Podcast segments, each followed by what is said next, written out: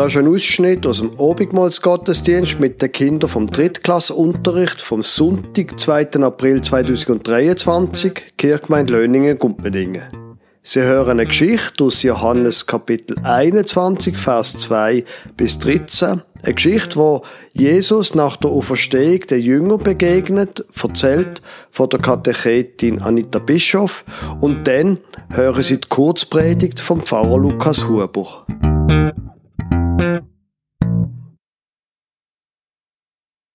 Die Jünger sind beim See Genezareth und sie sind verzweifelt und verwirrt gewesen. Sie haben gar nicht gewusst, wie es weitergehen soll. Alles, was passiert ist, hat sie verunsichert. Sie haben wirklich, sind da gewesen und gar nicht gewusst, was machen. Auf jeden Fall hat plötzlich der Simon in seiner Verzweiflung hat er gedacht, bevor wir mit Jesus mitgegangen sind, dort sind wir doch Fischer gewesen. Ich glaube, ich gehe jetzt fischen. Und die anderen Männer haben gesagt, das ist eine gute Idee. Und sie sind alle, haben gefunden, sie gehen alle mit. Und sie sind ins Boot gestiegen und sind rausgefahren und haben die ganze Nacht gefischt. Auf jeden Fall haben sie die ganze Nacht aber keinen einzigen Fisch gefangen. Die Netze sind leer geblieben. Im Morgengrauen ist dann plötzlich Jesus am Ufer gestanden. Ah, die Jünger haben gar nicht gemerkt, dass da Jesus ist. Jesus hat ihnen zugerufen, Freunde, hättet ihr vielleicht ein paar Fisch für mich zum Essen? Nein, haben sie gesagt, wir haben leider gar nichts gefangen. Da hat der am Ufer gesagt, dann nehmt doch eure Netz und werfen sie statt wie üblich auf der linken Seite, werfen sie mal auf der rechten Seite raus. Und dort werden da ganz viel Fisch fangen. Sie haben das gemacht und sie haben so viel Fisch gefangen. Das Netz ist so voll gewesen, dass sie es nicht einmal mehr ins Schiff hineingebracht haben, weil es so schwer war.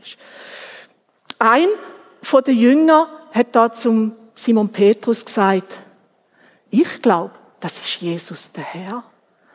Wo da der Simon Petrus gehört hat, sein Verdacht noch von jemand anderem, da hat er sofort sein Obergewand wieder angezogen. Und, also, wo er extra abgezogen hat zum Fischen, ist ins Wasser gekumpelt und auf direktem Weg ans Ufer geschwommen.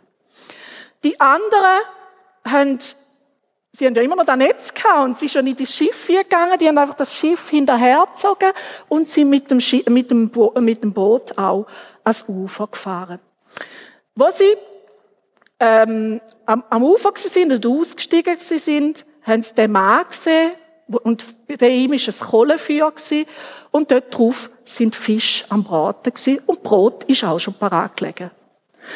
Jesus hat seinen Jüngern gesagt, bringen wir doch ein paar von diesen Fisch, die wir jetzt gerade gefangen haben. Darum ist der Simon Petrus zurück zum Boot gegangen und hat einfach das Netz ans Land gezogen. Und obwohl 153 riesige, schwere Fische drin sind, ist das Netz nicht gerissen. Dann hat Jesus gesagt, kommt doch hin zu mir und essen mit mir. Kein von den Jüngern hat gewagt zum Fragen, wer bist denn du? Aber etwas hat sich bei ihnen geändert. Die Schwere, das Verzweifelte, ist wie weggeblasen.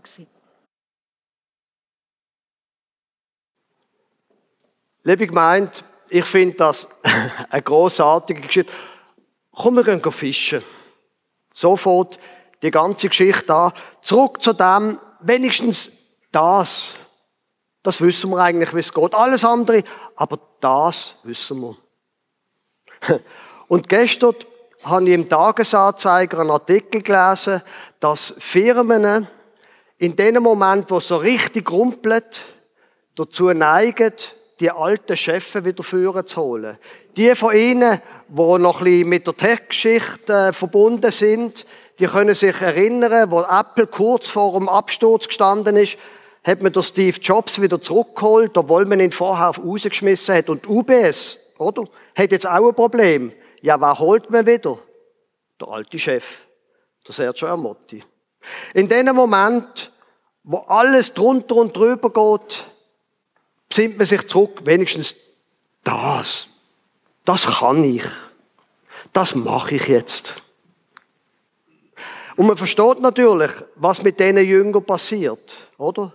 Das ist gesehen ein paar Tage Einige Tage nachdem, dass Jesus gekreuzigt worden ist.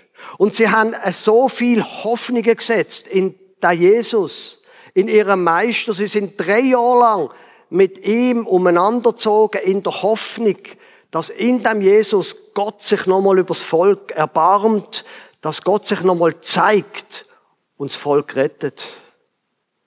Aber dann ist es so gekommen, wie eigentlich man hätte damit rechnen Die Leute in der Hauptstadt haben eben gewonnen. Und sie von der Provinz, aus Galiläa, sie haben verloren. Der Jesus hat eben dann doch nicht die Welt verändern sondern die Römer haben ihn am Schluss hingerichtet. All ihre Hoffnungen sind zerstört gewesen. Sie sind aus der Hauptstadt raus, zurück nach Galiläa. Man muss sich vorstellen, das sind 150 Kilometer zu Fuß. Das macht man nicht in einem Tag. Sie sind zurückgegangen und ich bin sicher, sie haben dort viel gekühlt. Und sie haben viel trauert. Und wo sie angekommen sind, sagt dann eben der Simon Petrus, ich gehe wieder fischen. Das wenigstens kann ich. Ich weiß ja nicht, wie es ihnen geht, ob sie so einen Moment erlebt haben, wo sie wirklich so richtig verzweifelt sind, wo ihre Hoffnungen einfach zerstört worden sind. Ich kann mich noch gut erinnern, in meinem eigenen Leben, als ich 23 war, habe ich aus kirchenpolitischen Gründen den Bachelor an zwei verschiedenen Unis machen und an der einen Uni bin ich durchgefallen. Und gleichzeitig bin ich unglücklich verliebt und ich gewusst, das wird nichts. Aber Gefühl kann man nicht einfach abstellen, oder? Und ich bin wirklich verzweifelt gewesen. Was mir in meinem Leben immer wieder, nicht nur in dieser Situation, geholfen hat, ist, wird hier sehr schön beschrieben in dieser Geschichte, wo Anita Bischof vorher erzählt hat. Plötzlich steht dort am Ufer, nachdem man eine ganze Nacht noch bei dem, wo man geschafft hat, nichts erreicht hat. Plötzlich steht dort eine und sie merken nachher, das ist Jesus. Und da Jesus ist offenbar noch nicht fertig mit den Jüngern. Für sie ist alles vorbei gewesen, aber da hat offensichtlich noch etwas vorgehabt und spricht sie an. Ja, haben noch etwas gefangen. Da lässt sich ein auf die Nöte der Menschen. Und das ist das, was Christinnen und Christen zu allen Zeiten erfahren haben. Der Gott, wo wir in der Kirche davon reden, das ist einer, der sich kümmert. Einer, der auch dann ist, wenn wir versagen und nicht mehr weiter wissen. Für ihn ist das nicht das Ende von unserer Geschichte.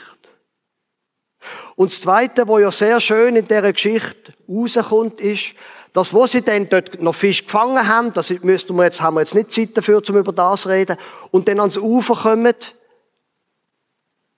da braucht er ihre Fisch gar nicht, weil es hat dort schon Fisch im Feuer.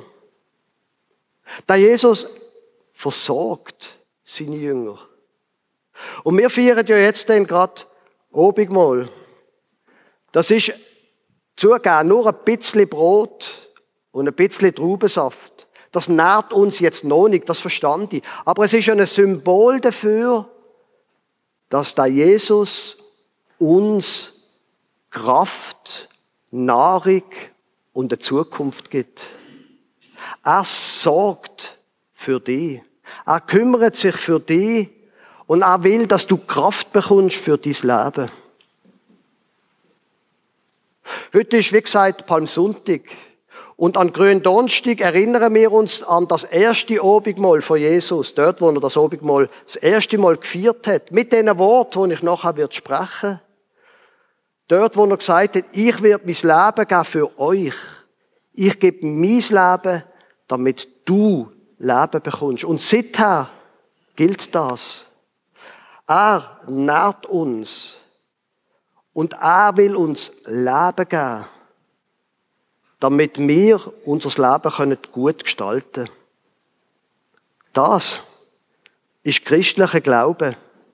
Gott ist bei uns und er hat nichts ausgespart, zum bei uns zu sein und uns Leben zu geben. Amen.